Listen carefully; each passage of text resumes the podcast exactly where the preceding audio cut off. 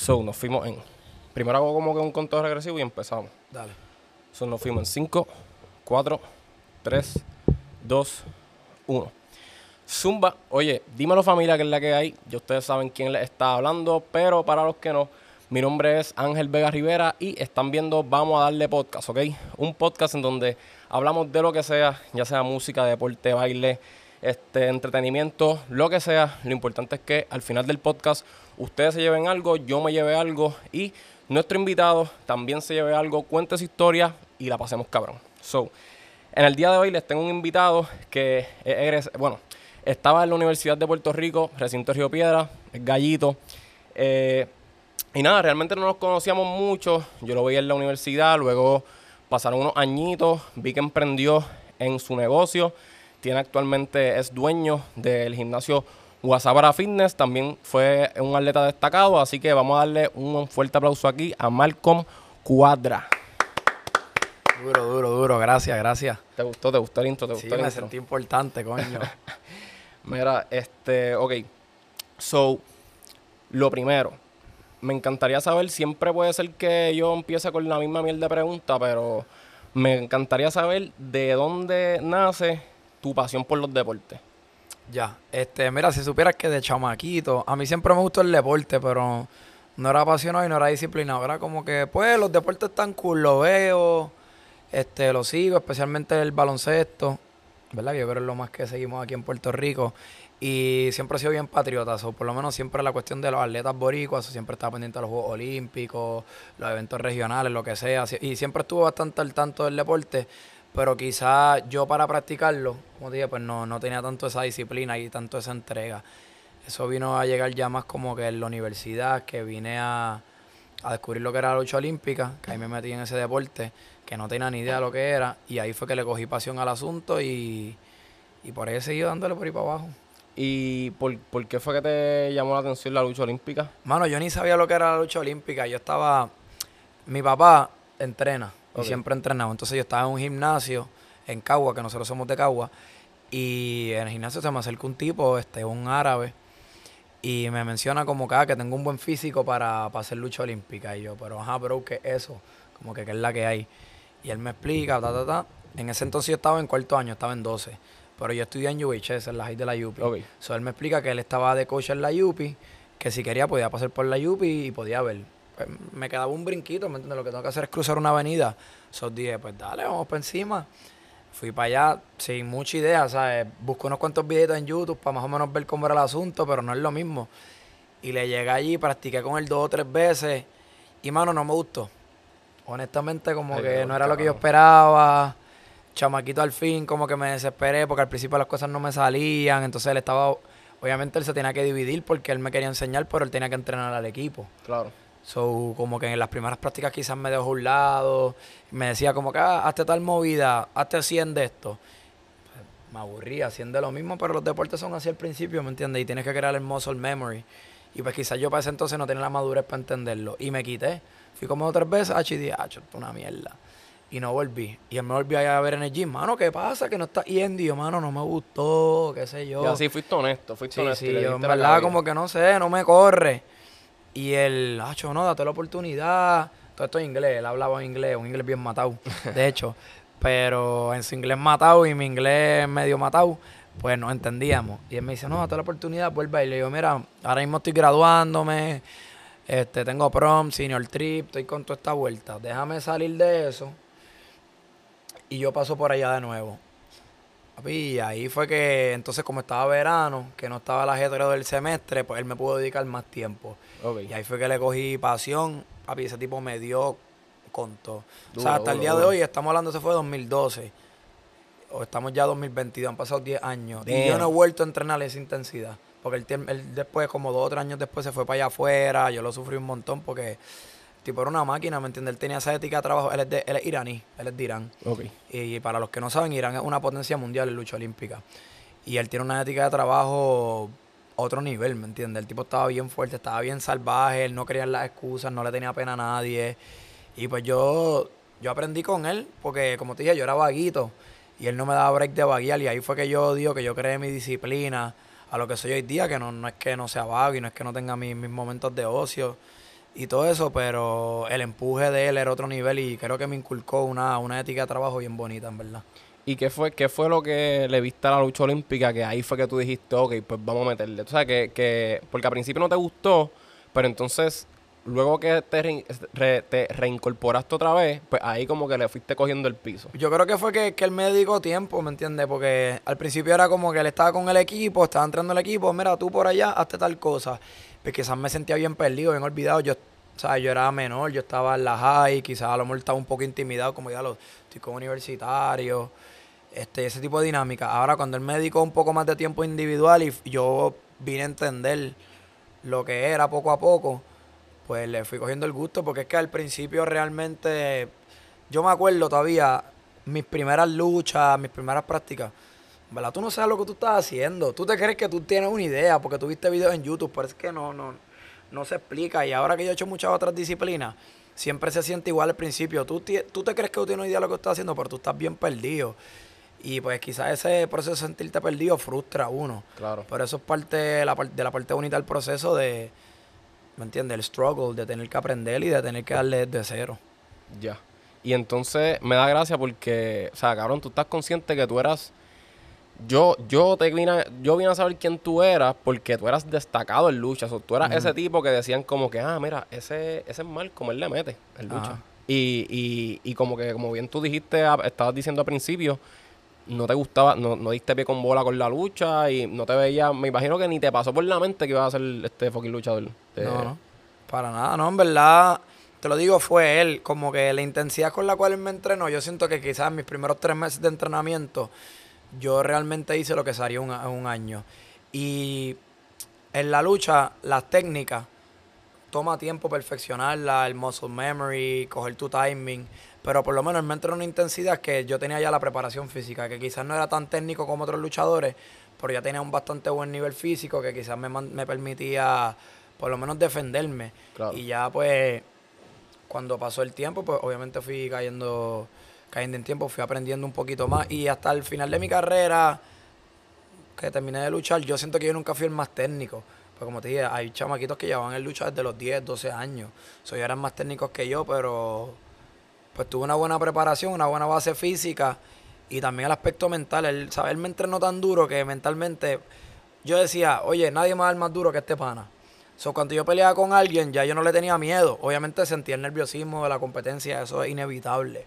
Esa adrenalina, esa incertidumbre, pero yo decía, nadie dar más duro que este abusador porque ese, ese pana me, me daba con todo. Sí, sí, sí. Y entonces, este, ¿qué piensas que te caracterizaba como un luchador? ¿Offense, defense? Este. Un poquito de ambas. Ambas, verdad, un balance, que un era- balance. era medio balanceado, como que me gustaba bastante contraatacar, defender. Este, lo que sí, en verdad, yo, yo sé que siempre fue mi débil, era luchar en el piso. Ok. Nunca me gustó luchar en el piso y era lo menos que dominaba. O sea, porque la lucha te empiezas de pie, hace algún tipo de takedown, ¿verdad? Para llevar la persona en el piso. Y en el piso, pues también hay ciertas movidas. Ya no voy a entrar al aspecto muy técnico del deporte, porque no te voy a dar un, un seminario de lucha. Pero por lo menos el aspecto del piso, siempre supe que era mi aspecto débil. So, siempre en la parte de pie me sentía, me sentía mucho más cómodo. Ok, ok.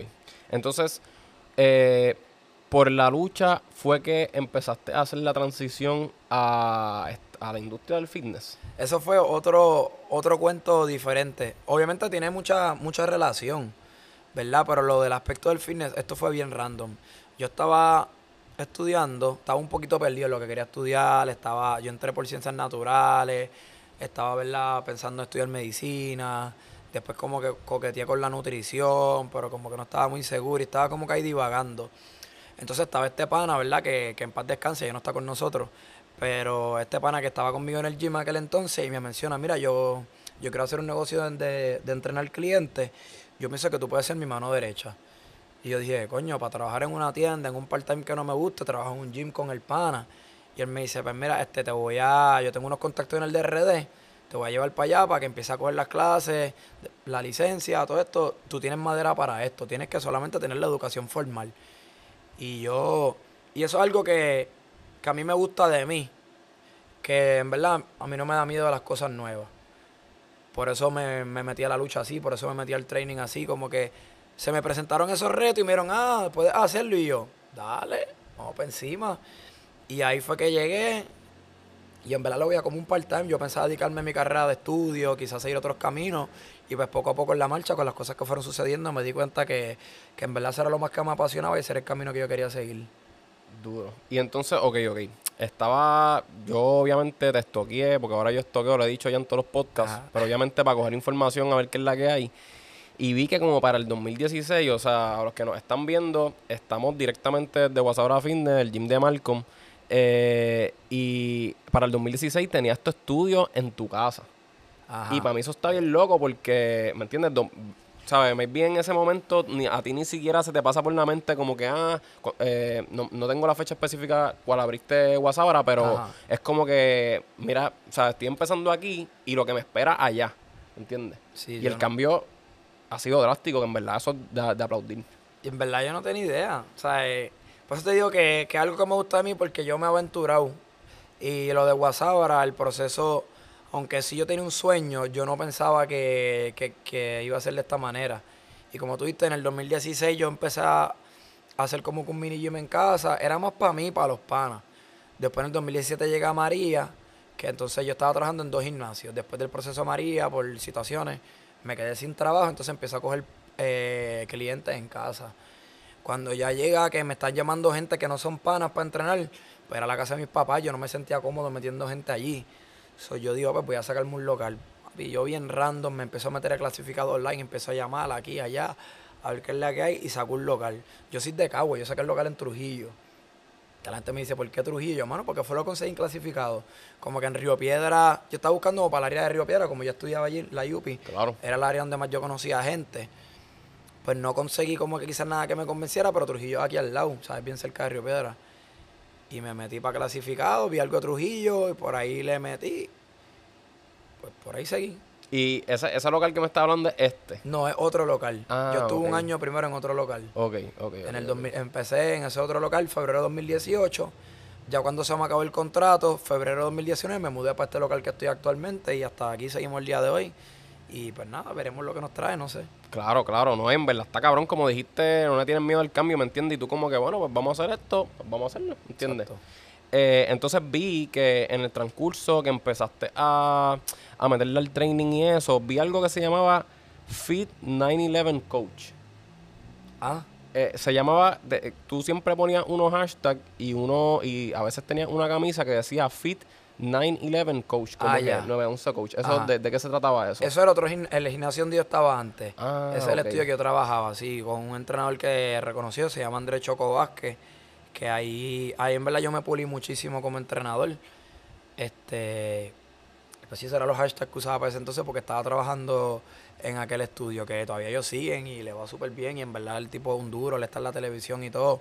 Y como te dije, siempre agradecido, ¿verdad? Porque tuve la oportunidad de trabajar ahí. Y mi primera experiencia laboral fue en HCOA, de. Cagua, en el gimnasio HCOA. Y luego estuve ahí en, en, en Fin 911, que siempre agradecido esos dos espacios que, que los dos jefes, Andrés Chocobasque y el de HCOA, se llama Roberto, se me olvidó el apellido, que me dieron la oportunidad porque yo era un pibe, yo no sabía nada, ¿sabes? Yo, no es que no sabía nada, sabía algo, pero estaba comenzando en la industria. Claro. Y ellos me dieron la oportunidad de coger mis primeros clientes y ahí empezar a romper el hielo, coger la confianza. Porque esto tú sabes que esto no es fácil, Claro. ¿me entiendes? Sacrificio Y- cabrón. y para la gente que quizás esté pensando comenzar en esto o en lo que sea, al principio tú dudas mucho de ti, tú dices, en verdad yo le meto, pero estoy haciendo esto bien. Este, o estaré haciendo un disparate. ¿por- ¿Y por qué la gente va a entrenar conmigo? que yo tengo que ofrecerle? Mira todos los gyms que hay, mira todos los trainers que hay. Y esas primeras experiencias fueron las que me hicieron romper el hielo y coger esa confianza en mí hasta el día de hoy, que yo me siento indestructible y lo que me han que vamos a hacer, yo digo, vamos para encima porque voy a mí, pero tuve que pasar ese proceso de, de aprender y de, y de pasar esa inseguridad y esos miedos. Claro, no como, como todo, como todo. Y, y ok, vi que tus, tu manera de entrenar, como la que entrenabas antes, creo que no es igual a la de ahora. Como que antes yo te veía haciendo más, ¿me entiendes? Lo basic, tal vez lo que yo hago, que son este, digo, mi entrenamiento a mis clientes pues ya es más funcional, pero para mí y para la meta que quiero este alcanzar que tengo personalmente, pues estoy haciendo como que ejercicios compuestos, etcétera. Eso era el training más o menos que tú estabas haciendo antes, ¿verdad? Ajá, Y ahora este es un poquito diferente, ¿no? exacto. ¿Y qué, qué te motivó a buscar esa diferencia? Pues, mano, en verdad la monotonía, como que yo llevo ya entrenando en gym, digamos, desde grado 11, 12, estamos hablando de 2011, 2012, ya como que me sentía medio aburrido, ya tampoco estaba haciendo lucha, y pues mi mente es bien, bien activa, o yo no puedo estar haciendo lo mismo, me aburro, por eso me salí a la universidad, ¿me entiendes? Yo por lo menos la manera en la cual yo funciono es esa, y entonces cuando empiezo quizás experimentar con distintas modalidades de entrenamiento, pues yo siento que lo que yo intenté hacer fue crear mi identidad como entrenador y yo pienso que lo que sea que tú hagas en la vida, tú tienes que buscar eso, que te defina a ti, ¿me entiendes? Yo puedo entrenar contigo, puedo aprender de ti, pero yo no soy tú, ni tú eres yo, y tú tienes tu magia, y yo tengo mi magia. Y eso es lo que, pues, lo que yo he buscado, ¿me entiendes? Y que cuando la gente llega a Guasabara Fitness, que la gente sepa que es Guasabara Fitness y que, oye, yo no me inventé los ejercicios, yo hago push-up, yo hago squat, yo corro, yo hago burpees, yo no me inventé nada de esa vaina. Pero quizás la manera en la cual yo lo, lo trabajo, la manera en la cual lo acomodo, la manera en la cual lo combino, tú sabes que es quizás algo distintivo mío. Y eso es lo, lo que yo quiero hacer, que a través de mi entrenamiento pues se vea mi, mi huella y mi identidad, tanto mía como de, de, de, mi negocio, mi movimiento. Claro, esa, esa, es que esa es tu esencia. Exacto. tu esencia. Y, y, hablando de eso, este, ¿por qué Guasábara? Ok, Guasábara es una palabra de la lengua taína, significa batalla. Este, la gente me preguntaba, ah, ¿cómo tú lo descubriste? Yo, en verdad, no sé, yo siempre lo supe. No es que nací sabiéndolo, pero es que mi papá, mi papá es maestro de historia. en mi casa siempre se ha hablado mucho de, esta cuestión de, historia, de la cuestión patriótica, de los taínos. O sea, mi segundo nombre es Ura Joan, que ah, era uno de los caciques este, del área de Mayagüez. Mi hermana se llama Marjane Ataveira, que Ataveira también es una de las diosas de los taínos. ¿Sabes? Que, que ese elemento de la cultura taína siempre está bien presente en mi familia. Entonces, Guasabara significa batalla. Y pues me gustó mucho como que yo quise establecer un como un paralelismo entre lo que es la, la batalla, la guerra, con lo que es el ejercicio, porque siento que una batalla es una guerra, como que contigo mismo, con, con el sedentarismo, con la vagancia, con el sistema, porque mira, vamos a ver claro, el sistema hoy lo que propone es un estilo de vida sedentario, lo que propone es que tú te alimentes mal, alimentos altamente procesados, fast food, y yo siento que al tú querer cambiar todo eso, tú decir, sabes que yo voy a vivir un estilo de vida saludable, yo voy a vivir fit, como yo le llamo, pues tú estás haciendo una revolución, tú te estás como que yendo en contra por completo del sistema. Y pues yo me fui en ese viaje y esa fue la línea que quise seguir y yo dije, hacho, WhatsApp, ahora entonces como si bien patriótico, yo como que, o sea, nada en contra de nadie, pero que si yo quizás por un nombre en inglés o un nombre en genérico como que Power Fitness o Super Fitness, pues como que, ah, en verdad me la pela, yo quiero algo diferente, que tú lo escuches y tú digas, ¿qué carajo es eso? ¿Qué carajo es Guasábara? O sea, el que sabe lo que es Guasábara le llama la atención porque ya lo Guasábara. O el que no sabe le llama la atención y dice, ¿qué carajo es Guasábara? Y pues me, me, gustó eso y me lo quedé y, y no lo voy a cambiar nunca. No, es que está cabrón y pienso que como mencionaste, algo ya de tu familia y algo bien lindo, ¿me entiendes? Porque yo lo vería de la manera en que estás llevando tu huella, este, valga la redundancia como mencioné, de tu familia pap, a tu negocio. Está, y estás manteniendo esa, ¿cómo te explico? Como que ese ciclo. Eh, y bueno, ya al parecer el pana ya me tiró la mala porque este, me dijo que, ¿me entiendes? Y, y mi, ¿cómo es? Mi, mi, marca es Ángel Vega Functional Training. So, estoy jodido. No, no, pero está bien porque no. tu nombre, eres tú, ¿me entiendes? No, jodiendo, jodiendo. Este, entonces, hablando de estilo de vida, y algo que me llama mucho la atención, y es eh, el tatuaje que tú tienes que dice straight edge y es como una X. Es una X, exacto. Entonces me puse a buscar información y decía que es un movimiento dentro de una subcultura del hardcore punk, el cual sus seguidores hacen un compromiso de por vida para abstenerse de beber alcohol, fumar tabaco y consumir droga. En otras palabras, mantener un estilo de vida saludable, como mencionaste, este vive fit. Exacto. ¿qué, te, ¿Qué te motivó a, Pues mira, también por mi papá, a mi papá siempre le gusta mucho el rock yo soy bien híbrido, en verdad yo escucho de todo. Yo puedo escuchar el rock más pesado, que a veces yo lo pongo aquí y la gente me dice, tú estás bien loco escuchando eso. Como puedo escuchar el reggaetón más under, el más sucio, me encanta el maleanteo. Soy escucho de todo, pero siempre me ha gustado ese, ese género musical, lo que es el hardcore punk. Y entonces, pues, cuando nada, cuando de chamaquito, quizás como 17, 18 años, que me empiezo a entrar más en esa cultura, empiezo a ver lo, lo que es eso, lo que es el movimiento de los straight edge. Y ese movimiento nace como una contracultura que yo soy bien rebelde, a mí no me gusta seguir las reglas, a mí no me gusta seguir lo, lo clásico. Entonces esa subcultura viene de que pues la cultura del rock, del rock and roll, del rockstar es exceso, drogas, vivir a lo loco, no te cuidas tu salud, te importa un carajo todo. Entonces, pues habían personas muriendo de sobredosis, estaban pasando muchas situaciones. Y pues este grupo de, personas que empiezan el movimiento dicen como que, mira, esto es una mierda, yo no me quiero morir de una sobredosis, yo no quiero ser un alcohólico, yo no quiero ser un, un junkie, no quiero ser un perdedor y pues adoptan el estilo de vida straight edge. Y pues ahí pues como que me llamó la atención porque a mí realmente nunca me gustó beber, nunca me gustó fumar. Y lo digo, ¿verdad? Con mucha humildad porque yo casi ni lo digo porque la gente lo toma como un ataque. O sea, yo no me siento más que nadie. Para mí tú no eres un perdedor por beber, tú no eres un perdedor por fumar, eso no te hace ni más ni menos. Simplemente una decisión que yo he tomado porque yo siento que en verdad algo que no me gusta, algo que no me suma, no me añade nada a mi vida. Y pues lo quise hacer. Igual que no sé si le iba a tocar, mala mía si me brinqué, pero que soy vegano. Ah, sí, no, iba, macho, papi, tú estás escupiendo fuego, así que zumba por ahí para abajo, zumba. Es lo mismo, como que son decisiones que he adoptado con mi vida y yo apenas las digo, porque la gente va a decir, ah, ya viene el vegano esta, querer inculcarme la religión esa. Yo en verdad yo picheo con eso y yo puedo estar al tuyo y tú te puedes estar comiendo un, un churrascón gigante y yo no voy a joder contigo, ¿me entiendes? Porque ese es tu estilo de vida y esas son las decisiones que tú tomaste. Pero por lo menos mis decisiones pues quizás son un poco diferentes porque no me gusta seguir la norma y me gusta tratar de ser consciente y, y yo creo en los cambios sociales, ¿me entiendes? Yo siempre he sido una persona, tampoco sé si tiene que hacer la investigación, pero yo estuve en movimientos políticos, en la universidad y eso. Y pues que uno siempre quiere cambiar el mundo y eso está cabrón, pero ¿cómo tú vas a cambiar el mundo si no te cambias a ti mismo?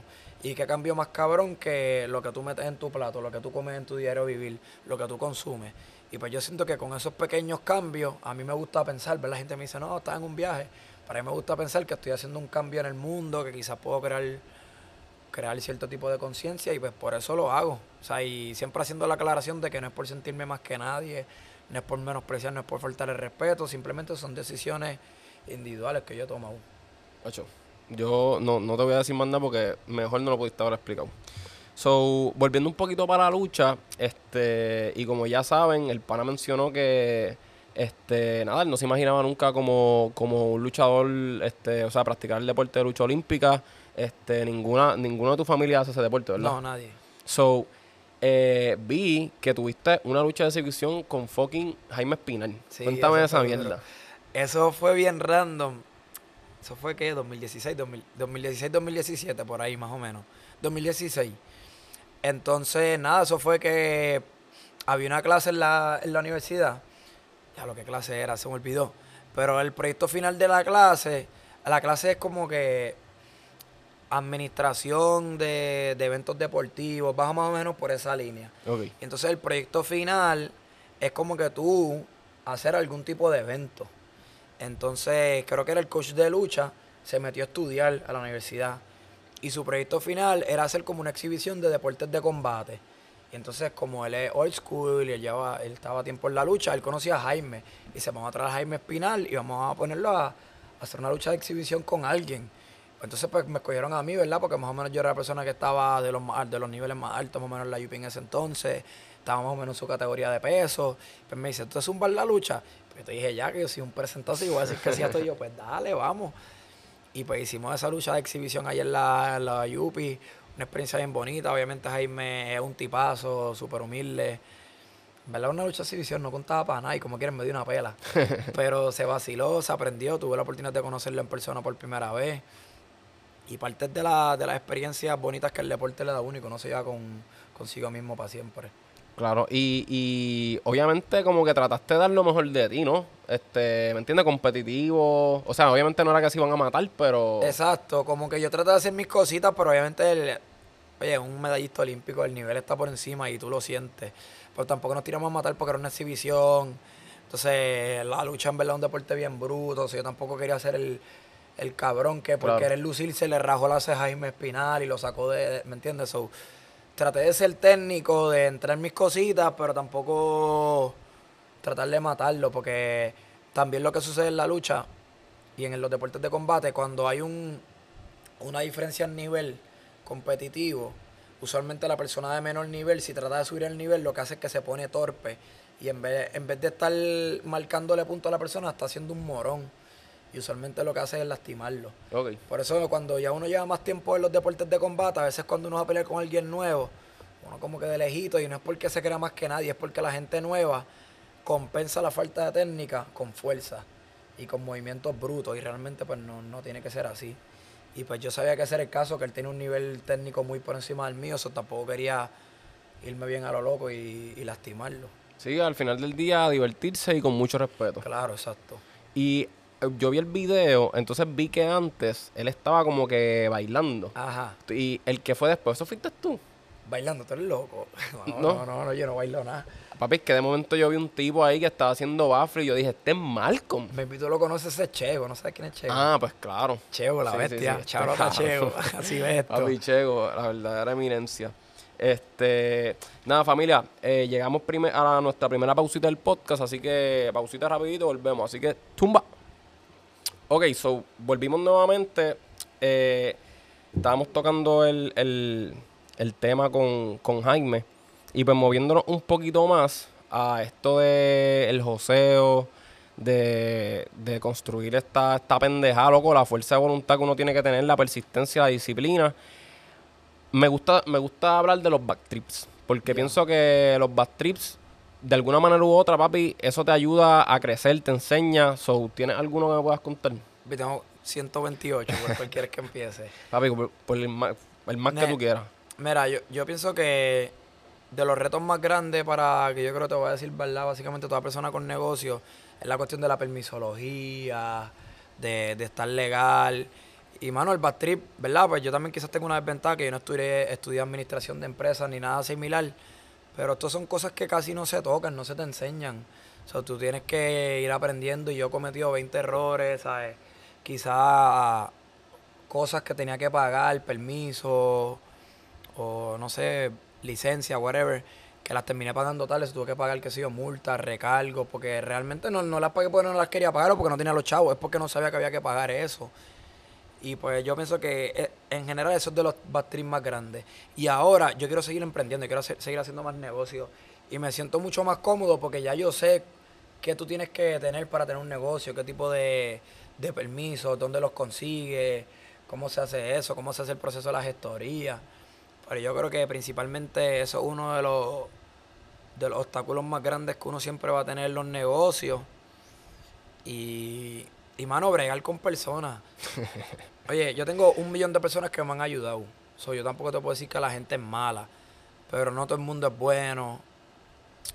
No todo el mundo que te dice que te va a ayudar te va a ayudar. Y no todo el mundo va a tener la misma ética de trabajo que tú tienes, ni le va a dar a tu bebé el cariño que tú le das. So, eso también es un obstáculo, es algo que, que se me ha presentado, que quizás me ha asociado, he trabajado con diferentes personas y pues quizás no ha funcionado, las cosas no han salido como quisiera.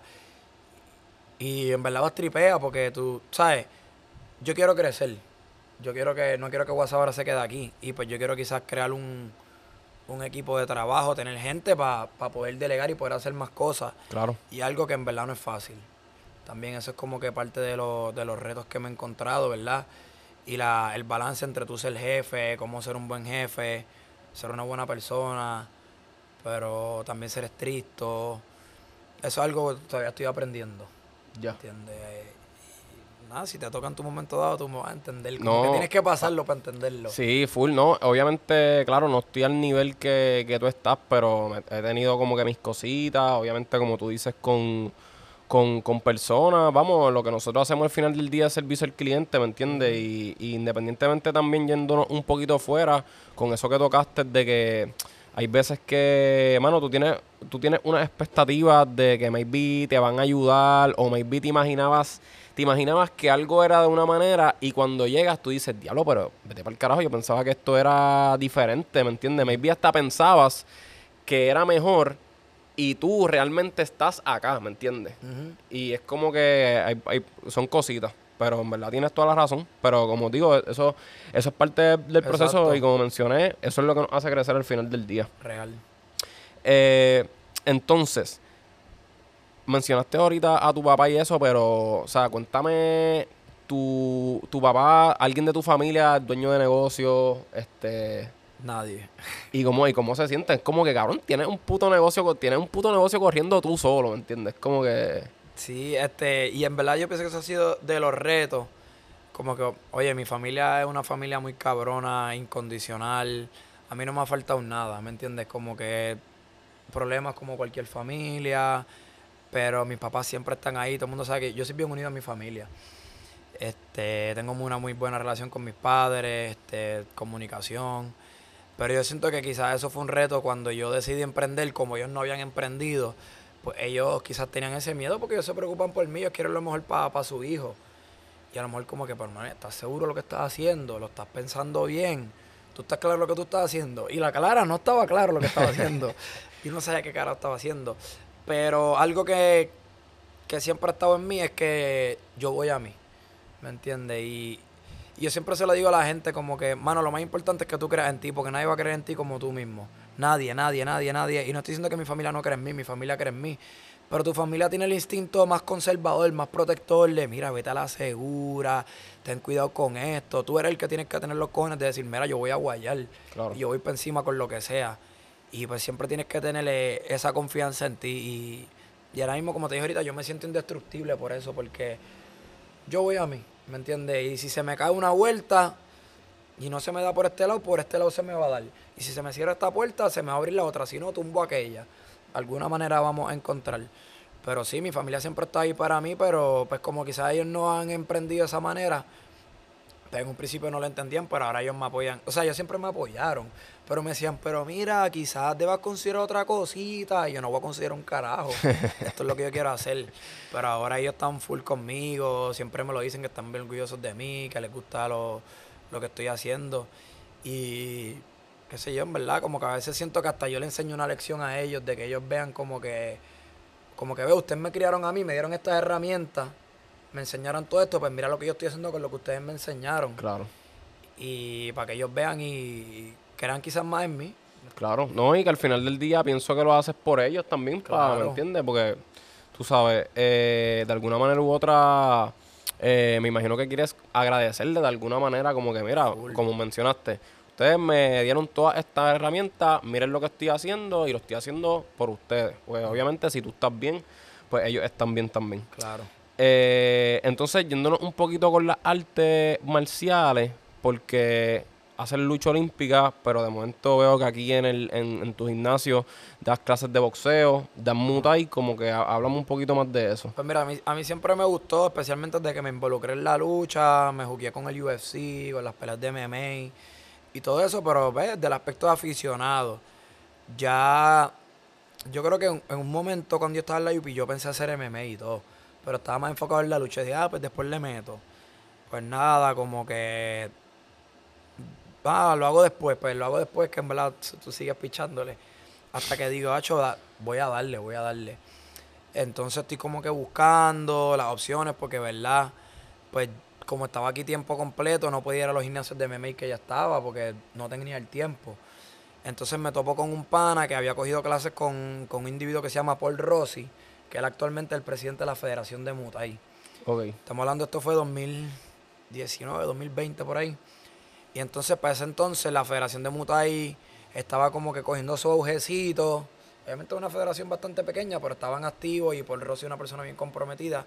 Y me comunico con él y él me dice, mira, si tú quieres, yo doy un, yo doy un seminario en tu gimnasio, gratuito, a nombre de la federación. Si a ti te gusta, te podemos conseguir uno de los instructores que la federación está preparando para darlo. Pues, él viene para acá, me encanta el mutai, yo digo, ya lo está, está cabrón, porque, exacto, y yo llegué al mutai como que fanático de UFC, viendo que muchos de, los, de las personas que hacen striking, ok, el MMA son artes marciales mixtas. Tienes que tener un poco de grappling, que son las artes de, agarre, de llave, que puedes tener una base en lucha, una base en jiu-jitsu, combinación, deberías saber de ambas. Y las artes de striking, que es la de dar puño y patada, que puede ser boxeo, taekwondo, muay. Pero lo que yo sentía que daba la base más sólida para el MMA es el muay. Eh, perdón por interrumpirte. El mutai entonces tú das eh, puño y también patada. El mutai se le conoce como el arte de las ocho extremidades. El mutai tiene puños, patadas, codazos y rodillazos. Okay. Por eso yo digo que es el mejor que, que transiciona al MMA y aparte que tiene pelea en el clinch, que es pelea agarrado. No pelea en el piso, pero puedes, tú puedes agarrar tu oponente arriba y ahí meter tu rodilla o hacerle lo que se llaman sweeps, que son barridas. Este, el Muay tiene, tiene eso y el Muay también trabaja leg kicks, que otra arte marcial no trabaja leg kicks, que es patada a la pierna. Ok, que esas son las que dan, pues, das por aquí. Lo puedes dar por la batata, que son calf kicks, que son más nuevos, como, como quien dice en el MMA, y en los leg kicks eh, convencionales, que es al muslo, Ok. que duelen con cojones. que la gente se quiere como que, ah, patada a las piernas, papi. Yo prefiero la patada en la cara, en verdad, dámela en la cara. No, realmente prefiero que no me pateen en ningún lado. Pero el Muay siempre ha tenido ese, ese elemento característico de los leg kicks. El Muay se hizo bien famoso para los 70 y los 80, que empezó este auge de las artes marciales. Entonces todo el mundo quiere ver quién es la arte marcial más dura. Y empezaron a hacer peleas entre distintas artes marciales. Y los de Muay le estaban dando pastique a esa par de gente con los leg kicks. Porque el Muay es un arte tailandés. So, estaba bien guardado en Tailandia. Y como te digo, en esa época que los kickboxers americanos, la gente de las artes marciales más tradicionales como karate, taekwondo y eso, empezaron a pelear con los de Muay y empezaron a sentir el dolor cabrón de los leg kicks. Dijeron, espérate, esta gente tiene algo bien duro. El Muay empezó a coger auge y pues yo me, me puse a leer de todo eso y dije, diablo, esta está dura. Y ahí me topé, como te dije, con la federación y empezamos con las clases. Pues yo quería aprender Muay para tener una base de striking de MMA porque ya tenía un poquito de grappling con la lucha. También quería aprender Jiu-Jitsu. Y a todas estas lo estabas haciendo porque ibas a. Te ibas a meter. ¿Sabías que en algún momento te ibas a meter al deporte? Fue a pelear. O fue porque nada, aprender, ¿me entiendes? Estaba fluyendo Ya. a lo que me llevara. Como que me gustaba la idea de pelear, pero estaba como que, mm, no sé, porque yo, yo sé lo serio que es pelear. Y yo sé la preparación que requiere. Y ya yo sabía que estaba bien ocupado en el gimnasio. ¿Me entiendes? Si yo voy a pelear, yo voy ready, porque yo no voy para que me partan la cara. ¿Viste? Me la pueden partir igual. Y, y eso es parte del proceso, ¿me entiendes? Perder, se pierde, se gana. Pero obviamente si yo voy a ir a un combate, yo quiero ir lo más, lo más ready posible. Eso quiero entrenar duro. So, yo fui como que vamos a fluir a ver qué pasa. Y obviamente en el proceso, pues, me fui enamorando. Entonces dije, quiero hacer una peleita por, saber- por hacerlo del bucket list.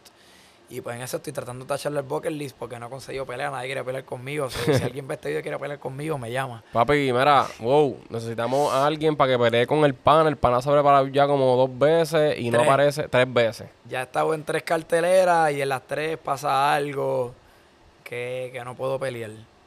No, más bien, eso, eso va a llegar. Yo digo que va a llegar. Sí, es que tampoco hay mucha gente en Puerto Rico que haga el deporte. Y muchos quizás no están cogiéndolo en serio. Muchos quizás están quitados. O dicen, yo no voy a pelear ahora porque no estoy en shape.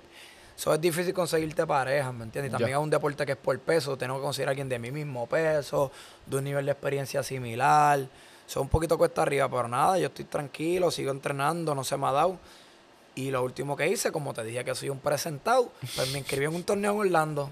Porque si no Ay, peleo Dios aquí, mío. pues peleo allá afuera. Ya, eso es lo que te iba a preguntar. Te iba a preguntar, ¿estarías dispuesto a viajar como que vaya a pelear? Pues mira, cuando se me cayó la última pelea, estamos hablando de la última pelea, iba a ser julio 2. Ok. Como una semana antes me entero que la pelea no se va a dar, por circunstancias, el otro oponente no sé qué le pasó. Pues había un, el- la Federación de Puerto Rico estaba preparando una delegación para ir a ese torneo en Orlando, pero yo estaba pues como que no quería ir, quería primero romper el hielo en Puerto Rico, tener mi primera experiencia y después me pensaba en viajar, pero como se cayó esa pelea dije, mira, que se joda, vamos por encima, si no es aquí, allá, y pues todo pasa por una razón, voy para allá, positivo, quiero ganar, si pierdo, pues también voy ready para perder, porque uno tiene que ir con los dos sacos. Claro. Y en verdad es mi primer combate, mi primera experiencia en eso, y me estoy lanzando un torneo internacional que tampoco es una mierda. Pero yo voy ready, en verdad estoy entrenando duro, me, me siento cómodo, estoy aprendiendo. Y en verdad me estoy disfrutando del proceso, que es lo más importante. Este, ¿y cuándo es la pelea? Eh, me peso el 29 De julio. Duro. y el 30 y 31 el torneo. Diablo, eso está ahí al lado, Sí, cabrón. está yo yo lado. pensaba que me ibas a decir, ah, posture. No, no, A ver si se cancela otra vez. no hay tiempo que perder. Este, y, y ver, me dijeron disque posture para conseguirme una pelea aquí en Puerto Rico. Ya. Vamos a ver. Y estamos hablando de Muay. Después, posteriormente, me gustaría también tener una pelea en MMA. Ya.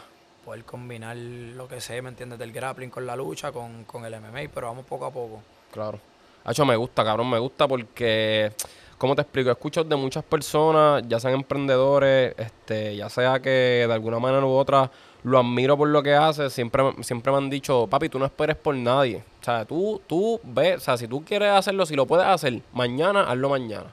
So, me gusta, conseguiste, dijiste, ah, me cancelaron la pelea, pues está bien, no hay problema. Torneo en Orlando, vamos para allí que se joda, ¿me entiendes? Vamos a meterle porque de verdad lo quieres. Es que a mí me gusta eso porque ese tipo de retos te obliga a salir del comfort zone. Mira, ahora mismo, como que yo, yo estaba pensando mucho en esto, obviamente. En el torneo de Orlando, el, las pelas de Muay aficionados, en el nivel que yo estoy, no incluyen codos muchas veces. El torneo de Orlando incluye la utilización de codos, pero con protección en los codos. Y pues yo no he practicado mucho los codos. Pero ¿me entiendes? Meterme a este torneo me, me, obliga a tener que perfeccionar quizás esa área de, del deporte, porque el mutai tradicional tiene codo, y allá en Tailandia, no te estoy diciendo si eso está bien o está mal, pero allá en Tailandia los chamaquitos están peleando profesional desde los 8 o 10 años y se están dando codazos. Claro. So, realmente eso es parte del deporte. Y pues el salirme del confort de esta manera me está obligando a tener que perfeccionar esa área. Y nada, pues veremos qué pasa. Claro, no, y vi que también, este, ok, dos cosas. La primera, mencionaste Mutai, es de Tailandia. Eh, viajaste a Tailandia, cabrón. Yo fui a Tailandia. So, cuéntame, cuéntame, cuéntame de esa experiencia, porque para mí una de las cosas más locas eh, es, son los viajes, porque suena clichoso, todo el mundo dice, ay, que si viajar es importante para que te abra la mente, pero pienso que es totalmente cierto porque te abre a, las culturas y, ¿me entiendes? Estamos aquí en Puerto Rico, que Puerto Rico es algo así en el mundo y, ¿me entiendes? El mundo es demasiado de gigante, so, quiero que me hables de eso y de la otra cosa que me hables es, yo tengo un hermano, este, allá afuera, es mayor, saludo Luigi, eh, y él ahora se metió a Jiu-Jitsu, a hacer Jiu-Jitsu. Y él está, papi, súper juqueado y, eso. Y quiere venir al gimnasio de Dorado. Ajá. Que creo que tú fuiste para allá. El de... El más hijo de puta que hay allí. ¿De Dorado? Creo que es en Dorado. O queda por Dorado, que es Combat yo no sé qué madre. Eso es en Guaynabo. Ah, wow. Brutal. este, Guaynabo. Pues en Guaynabo, ahí. Él quiere ir para allá. Es que puedo entender dónde te enredaste porque... Ya lo estoy un cuento largo. Nada. El mejor equipo de, de Jiu-Jitsu en el mundo vino a Puerto Rico para evadir taxes por las leyes que tenemos. Y ellos vivían en Dorado y entrenaban en Guaynabo en Combatriz. y yo creo que ahí fue que lo enredaste. Exacto, exacto. Pero te estoy diciendo el mejor equipo, ¿sabes? Ahí estaba entrenando un tipo que se llama Gordon Ryan, que en verdad yo le digo a la gente que ese es el LeBron James del Jiu-Jitsu. Y Gordon Ryan estuvo viendo aquí unos meses con su coach que se llama John Danaher, que es la bestia en eso. Y estuvieron aquí en Puerto Rico y aunque vinieron a evadir taxes, yo tengo mis, mis reservas con eso, pues hicieron sus aportaciones con, la gente y la comunidad del jiu-jitsu aquí. Claro, sí, no, por eso, por eso. Es exactamente lo que me acabas de decir fue que pues me enredé y, y whatever. Entonces, pero sí, para mí eso está súper duro. Y cuéntame de fucking Tailandia. Pues, mano, yo fui para allá a vacaciones, yo no fui ni a hacer muta y yo quiero volver a hacer muta ahí. Porque para aquel tiempo ya yo sabía lo que era el deporte, me llamaba la atención y practiqué muta ahí un día, pero no sabía un carajo. Pero no estaba metido como ahora. Y pues, hermano, una experiencia bien bonita, los mejores viajes de mi vida. También fui con un grupo bien chévere, fui con mis dos mejores amigos. En verdad, para mí, si tú vas a viajar, tienes que ir con un grupo bufiado, porque es que los intereses, después uno quiere hacer una cosa, otro otra, se empiezan a pelear. Nosotros estamos todos en la misma página, nosotros somos pan hace tiempo, nos entendemos, se nos llevamos bien en el viaje. Y, mano, está cabrón, ¿verdad? La cultura, Tailandia es bien bonito, es bastante, es bastante barato, no es barato. Y en verdad mi viaje favorito hasta ahora, no es que yo viaje a todo el mundo, pero he ido a un par de sitios y para mí Tailandia es el lugar más cabrón, es una cultura completamente diferente, por allí la gente es bien dulce y bien amable, mano, en verdad, como que tú te sientes bien. Yo, o sea, yo caminaba por las calles de Tailandia, yo me sentía como si estuviera caminando en Viejo San Juan, todo el mundo era tan nice, te saludaban, obviamente, ¿verdad? El aspecto turístico, que tú eres turista, ellos quieren que tú les consumas y eso. Claro. Pero creo que el tailandés en general es una persona bastante, bastante amable y hospitalaria. Ya. Ufiao. Eh, diablo, pues en verdad yo quiero tirarme un viajecito para allá, mano. Este, papi, de una. Para simplemente salirme de la cultura y, papi, Tailandia, ¿me entiendes? Eso es. Para mí eso es la verdadera vuelta. Y vi un par de fotitos y se veía súper cabrón, mano. Y ahora mismo, no es que a mí me gusten las artes marciales ni nada de eso, pero como te dije, estoy ahí cogiendo como unas clínicas de, de boxeo para, nada, para salir de la zona de confort y eso. Me gusta el ejercicio con cojones igual que tú. Y pues nada, abierto a aprender cosas nuevas, ¿me entiendes? Que, ¿Me entiendes? Es como que ah, fui para Tailandia y cogí una clase de muda y para mí eso estaría súper cabrón. Exacto. La este, experiencia. Exacto, la, experiencia. Eh, nada, ya estamos aquí más o menos terminando. Estamos aquí en las últimas preguntitas. Así que vamos para allá. La primera, eh, ¿qué es lo que está buscando Malcolm Cuadra con su gimnasio, estilo, estilo de vida y metas eh, en lo profesional y fuera de lo profesional? Son muchas cosas, mano. Yo creo que en verdad lo más, lo más importante para mí es siempre yo seguir mejorando, seguir creciendo, seguir disfrutando el proceso y amando lo que uno hace. Porque, mira, siempre te dicen, ah, si trabajas lo que tú amas, no va a ser trabajo. Eh, mm, ah, sigue siendo trabajo. Exacto. ¿Me entiendes? Y, y se me ha dado veces que mi trabajo me pesa. No te lo niego. O yo siempre estoy buscando maneras de que, obviamente es mi trabajo, una responsabilidad, pero seguir amándolo. Y en momentos yo siento que le he perdido un poquito el amor o le bajo la intensidad. So, siempre estoy buscando maneras de, de seguir motivado, de seguir amando y de, de recordarme por qué es que lo hago. ¿Me entiendes? So, para mí eso es una prioridad. Siempre, siempre hacer las cosas por amor, porque te gusta, porque el dinero está cabrón y en verdad todo el mundo quiere dinero, todo el mundo quiere vivir bien, pero lo más importante para mí es vivir feliz. Y si, oye, qué sé yo, nosotros pasamos cuánto, el 50, el 60, el 70% de nuestra vida trabajando. Si tú trabajas en algo que no te gusta, tú vas a ser infeliz toda tu vida, eso es sí o sí. Y yo conozco gente que trabaja en cosas cabronas que tienen chavos y son unos infelices. Eso para mí eso es lo más importante, ser feliz, que lo que yo haga me guste, el gimnasio siga creciendo. Ahora mismo en verdad me encanta la dinámica de mi gym. Aquí la gente es bien unida, la pasamos cabrón, so como que y constantemente los clientes me están diciendo, mano, tú me has ayudado tanto a, superar situaciones de mi vida, depresión, inseguridad, eso. Yo quiero seguir dejando esa marca en las vidas de las personas que, que vienen a mi gimnasio. Todo el mundo me dice, loco, WhatsApp es como que un espacio diferente. Como que yo tengo problemas, entro por esa puerta y es completamente diferente. La gente no te juzga, te ríes con cojones, entrenas súper duro, eh, sudas, logras tus metas. Y como que quiero que WhatsApp siga haciendo eso. Yo quiero que crezca. Y eso es como que algo que yo tengo siempre en mente. ¿Cómo yo crezco mi negocio? Que crezca en tamaño, que pueda llegar a más personas, quizás tener más locales, tener más servicios, pero que la esencia y el sentir de familia no se pierda. Porque eso es lo que es WhatsApp ¿Me entiendes? Porque si no, yo estoy convirtiendo esto en Planet Fitness y Planet Fitness hay un montón. Claro. Y nadie le, no es que nadie le guste Planet Fitness, pero, ¿me entiendes? No tiene ton ni son. Lo cool de WhatsApp es que WhatsApp es que tiene su comunidad. Obviamente seguir ampliando, añadiendo más servicios. Me gustaría crecer bastante en lo de, la, lo de las artes marciales, quizás poder desarrollar peleadores, quizás que esos peleadores viajen afuera.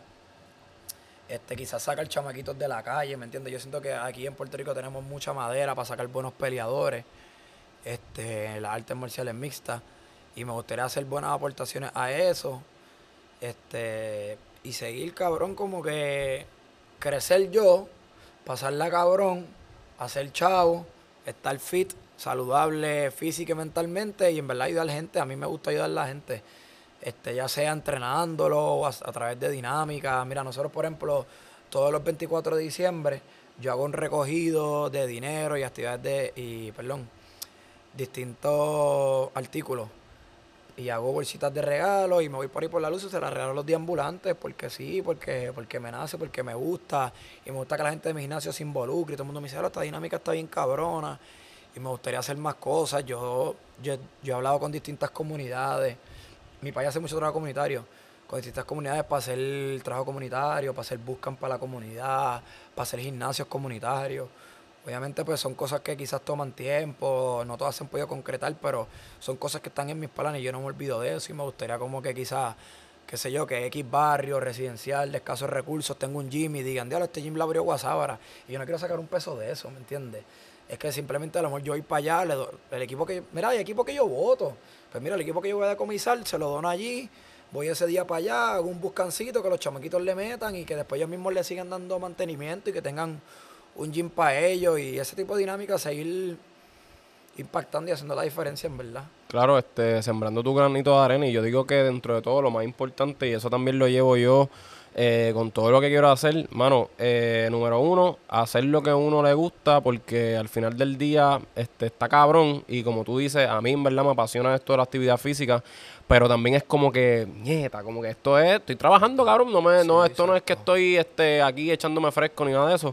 So, y segundo, mano, mantener tu esencia, que yo pienso que eso es lo más primordial y que, como bien te han dicho tus clientes, mano, que WhatsApp siga manteniendo la esencia y, y, tocando vida. Exacto, porque yo he visto que eso pasa en muchos negocios, que obviamente tú quieres crecer tu negocio, tú quieres hacer dinero, pero entonces cuando le empiezan a crecer, cambia la dinámica, no es lo mismo. Entonces los clientes OG saben y lo sienten como que ya los yaguas ahora no es lo de antes, pues yo no quisiera que eso me pasara a mí. Yo quisiera que obviamente crecieran, vieran el crecimiento, ya los locales más grandes, es más lindo, tenemos más clientes, tenemos más cosas, pero sigue siendo la familia y sigue siendo ese espacio como que especial. Claro. Eh, y entonces, ¿qué le diría a una persona que quiera comenzar, ya sea en las artes marciales, lucha, emprender, ya sea en el gimnasio, lo que sea? Papi, lo que dijo ahorita, en verdad, creer en ti. Eso es lo, lo, lo primero. Nadie va a creer en ti. Sí, la gente te va a aplaudir, los panas te van a apoyar y eso está bien chulo, la familia también, pero nadie lo va a hacer por ti. Y nadie va a estar seguro de ti como tú lo estás. Y oye, cada vez que tú traigas una idea bien revolucionaria, bien diferente, la gente va a tener resistencia a ella, te van a decir, ¿estás seguro? Piénsalo bien, bla, bla, bla, bla. Y tú tienes que creer en ti porque si tú no, la inseguridad que ellos tienen te la van a pasar a ti. Y a lo mejor yo te digo a ti una idea bien cabrona y tú mismo me dices, diablo, mal eso está bien difícil. Si no estoy seguro, yo voy a decir, diablo, es verdad, Ángel mío, que está difícil, voy a pichar.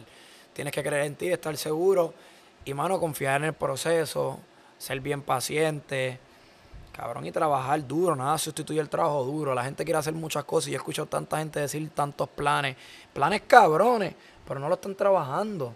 Y yo se lo digo a la gente, ok, tú me estás diciendo este plan y te lo aplaudo porque está bufiado y a tú eres una persona brillante, tienes buenas ideas. ¿Por qué tú estás haciendo para que eso pase? Tú te levantas todos los días y das par de pasos para eso, o tú te levantas todos los días y haces un carajo. Porque si haces un carajo, te, te va a caer en eso. Eso en verdad, lo importante es eso, creer en ti, empezar, porque eso es otra. Nos encanta decir, ah, yo le meto el lunes que viene. Ah, yo empiezo en agosto cuando empiece la clase. No, no, en enero, papi. En enero es que vienen, pasan cinco años y no has hecho un carajo. So, en verdad son esas cosas. Creer en ti, empezar ya, papi, ser paciente y apreciar los momentos malos. Yo creo que esto es lo que nadie te va a decir. Tú vas a decir, cabrón, porque tú vas a apreciar los momentos malos. Porque los momentos malos son los que te hacen y son los que te demuestran si en verdad tú quieres hacerlo. Mira, un, una, un ejemplo es Mutai. Tu primer puño pata bien cogida. Después de que tú coges un puño bien duro en la cara, ahí es que tú te das cuenta si en verdad tú, tú tienes la madera para pa tú seguir en eso o no. Y cuando tú sales de una práctica Mutai que te duelen las piernas porque te dan patas en todos lados y estás lleno de moretón y no puedes caminar y tú te sonríes y dices, diablo, qué duro. Ahí es que tú dices, esta pendeja me gusta, pues lo mismo va a ser en toda tu vida. Cuando tú aprendes a valorar los momentos malos, oye, sí, te vas a frustrar, vas a llorar, whatever, pero cuando tú aprendes a vivir con eso y decir, mira, que se jodan, vamos para encima, tú vas a romper. Ya está, hecho. Lindo con cojones, cabrón. Este, ¿qué le diría Malcolm del presente a Malcolm del pasado o viceversa? ¿Qué le diría Malcolm de ahora a Malcolm de antes? Cabrón, que siga haciendo lo que está haciendo. Yo no me arrepiento nada de lo que yo he hecho. He cometido errores con cojones. Pero que esos errores son los que me han hecho quien yo soy. Son los que me tienen donde yo estoy, ¿me entiendes? Este. So, en verdad, hacer todo igual y lo mismo. Creer en ti. Porque ahora yo, que estoy aquí, y veo el pasado, veo todo el potencial que yo tenía, que quizás yo no sabía que lo tenía. Pero yo creía en mí. Y eso fue lo que me hizo. De, o sea, porque cuando tú te retes, tú sales de tu comfort zone, tú descubres cosas de ti que tú ni mismo sabías. ¿Sabes? Yo paso situaciones y yo le manejo que yo decía, dale, yo no sabía que yo era tan maduro, o yo no sabía que yo tenía los cojones para bregar esto. Porque tú no sabes cómo tú vas a reaccionar hasta que tú lo veas. Mira, a mí me hicieron un carjacking. Y yo cogí 100 clases de, de defensa personal. Y ya, tú coges 20 clases y tú dices, no, yo voy a hacer esto, no, papi, yo soy un atrevido. Si me saco una pistola, se la quito, le doy cinco tiros al tipo. Pero no es hasta que tú tienes la pistola en tu cara que tú dices, o tú sabes cómo tú vas a reaccionar. Y así va a ser, así va a ser todo en la vida. Eso en verdad, como que Malcolm, tírate de pecho, aventura. Y los mismos errores son los que te van a hacer quien tú eres, te van a enseñar. Quizás si no hubiese cometido esos errores, yo no sabría lo que yo sé hoy, yo no estaría donde yo estoy hoy. Y nada, me faltan como 100 mil errores más por cometer, so. Espero en verdad no escocotarme tan duro y que los errores no me quiten el sueño, mano, ni a mí ni a nadie, ¿sabes? Como que te va a dar muchas veces. Claro. Pero, por más veces que te dé, tienes que seguir para adelante, porque es que, cabrón, no hay camino perfecto. Si todo fuera lindo, estaría cabrón. En verdad, a mí me gustaría que las cosas se dieran así por el tema magia, pero las cosas no son así. En verdad, son los bufiados del proceso. Claro. Joderte. Claro, claro, cabrón, eso es lo que llena al final del día. Este, nada, cabrón, me identifico con cojones contigo, de verdad. Gracias por darme la cabrona oportunidad. Eh, redes sociales. Eh, Malcom Cuadra en Instagram, este, Facebook también tengo mi página personal, me quieren añadirlo a la página de likes. Parece mi nombre Malcom Cuadra. Tenemos las páginas del gym, Guasabra Fitness. Seguimos sale Guasabra Fitness, Guasabra G-U-A-S-A-B-A-R-A Fitness. En Instagram y en Facebook. Y tenemos la página web www.guasabarafitness.com. Y ya, eso es. Hay TikTok. Tengo TikTok. A veces le doy, en verdad, darle cariño al TikTok porque es lo que se está moviendo ahora. Pero yo subo mis cositas por TikTok, so también me consiguen como Malcolm Cuadra en TikTok. Ah, pues ya está. Bueno, familia, ahí lo tienen. Sigan al pana, este, el Vichy Oute, ya saben, crean ustedes. Síganme a mí en las redes sociales. Aquí, suscríbanse en este canal de YouTube. Ángel Vega Rivera, eh, Instagram, Ángel Vega FT. Así que nada, familia, nos vemos en el próximo episodio. Así que, zumba. Estamos activos.